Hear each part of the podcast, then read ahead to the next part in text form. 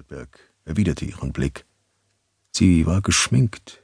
Der Ausschnitt ihrer Bluse ließ den Ansatz ihrer Brüste sehen, von denen er gelegentlich träumte. Wohin sie wohl ging? Ob sie einen Freund hatte, mit dem sie sich an ihrem freien Abend traf? Sie war höchstens vierzig und sehr attraktiv. Aber er würde sie nicht fragen. Er wollte keine Vertraulichkeit. Ist es in Ordnung, wenn ich jetzt gehe? Ihre Stimme hatte einen leicht ungeduldigen Beiklang. Haben Sie alles, was Sie brauchen? Ich habe Ihr Abendbrot und die Tabletten vorbereitet, und Goldberg schnitt ihr mit einer Handbewegung das Wort ab. Sie neigte bisweilen dazu, ihn wie ein zurückgebliebenes Kind zu behandeln. Gehen Sie nur, sagte er knapp. Ich komme klar. Morgen früh um halb acht bin ich wieder da. Daran zweifelte er nicht. Deutsche Pünktlichkeit. Ihren dunklen Anzug für morgen habe ich schon aufgebügelt. Auch das Hemd. Ja, ja. Danke. Soll ich die Alarmanlage einschalten? Nein, das mache ich später schon selbst. Gehen Sie nur. Viel Spaß. Danke. Das klang erstaunt. Er hatte ihr noch nie viel Spaß gewünscht. Goldberg hörte die Absätze ihrer Schuhe über den Marmorboden der Eingangshalle klappern, dann fiel die schwere Haustür ins Schloss. Die Sonne war hinter den Bergen des Taunus verschwunden, es dämmerte. Er starrte mit düsterer Miene hinaus. Da draußen machten sich Millionen junger Menschen auf den Weg zu Verabredungen, zu unbeschwertem Vergnügen. Früher einmal hatte er zu ihnen gehört. Er war ein gut aussehender Mann gewesen, wohlhabend, einflussreich, bewundert.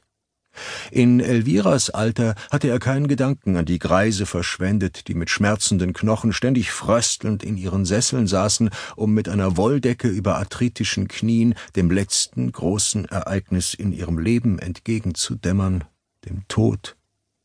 Kaum zu fassen, dass es ihn nun auch erwischt hatte.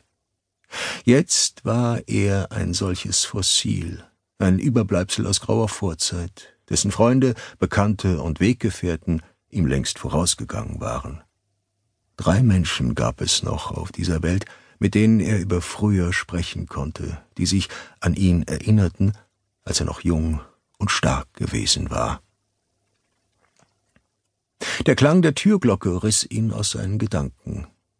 War es schon halb neun? Wahrscheinlich.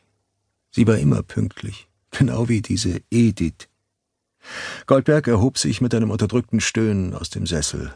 Sie hatte vor der Geburtstagsfeier morgen noch einmal dringend mit ihm sprechen wollen, unter vier Augen. Kaum zu glauben, dass sie auch schon 85 wurde, die Kleine. Er durchquerte mit steifen Schritten Wohnzimmer und Eingangshalle, warf einen kurzen Blick in den Spiegel neben der Tür und glättete mit den Händen sein immer noch ziemlich volles weißes Haar. Auch wenn er wusste, dass sie sich mit ihm streiten würde, so freute er sich, sie zu sehen. Er freute sich immer. Sie war der wichtigste Grund, weshalb er nach Deutschland zurückgekehrt war. Mit einem Lächeln öffnete er die Haustür. Samstag, 28. April 2007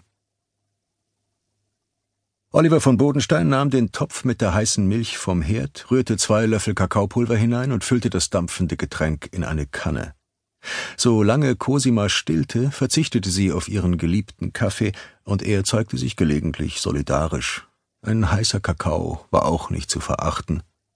Sein Blick begegnete dem von Rosalie, und er grinste, als er die kritische Miene seiner neunzehnjährigen Tochter sah. Das sind mindestens zweitausend Kalorien, sagte sie und rümpfte die Nase. Wie könnt ihr nur?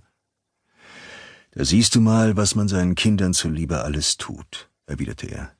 Auf meinen Kaffee würde ich sicher nicht verzichten, behauptete sie und nahm demonstrativ einen Schluck aus ihrer Tasse. Abwarten.